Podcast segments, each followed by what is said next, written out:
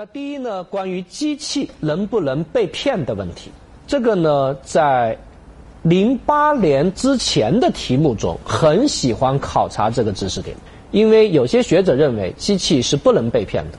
那我们在理论上呢，我们也认为机器是不能被骗的，所以这是一个原则。但是同学们一定要注意，原则都是有例外的啊！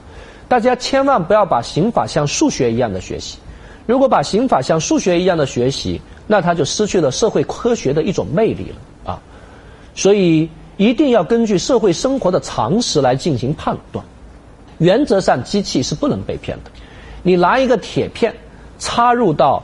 ATM 机，结果吐出一大堆钱，各位觉得这是在骗还是在偷啊？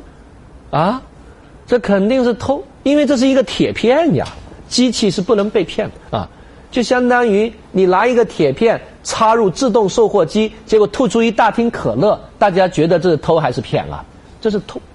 原则上，机器是不能被骗的。所以，如果你拿一张 AC 卡，大家见过 AC 卡没有？应该知道什么叫 AC 卡吧？以前的电话卡，然后插入到 ATM 机，结果 ATM 机疯掉了，居然就开始吐钱了。大家觉得这是定偷还是定骗？偷还是骗？偷。机器原则上是不能被骗的，啊。一个人闲极无聊，在等他女朋友，拍了一下 ATM 机，结果 ATM 机居然吐出一张一百块，吓坏了。如果是你，你还拍不拍？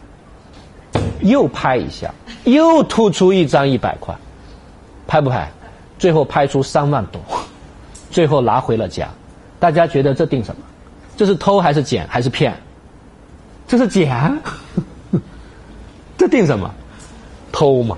盗窃罪，哈，盗窃罪。啊，这是一个真实的案件。后来这小子被判了无期徒刑，哈，哈，比许霆还冤，哈，只是因为没有媒体曝光啊，所以确实太冤了啊。所以提醒大家啊，千万不要随便拍啊，不要随便拍啊。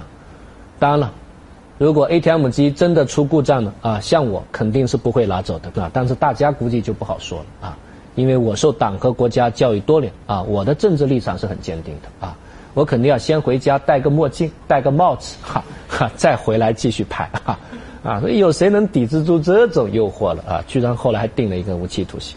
所以机器原则上不能被骗。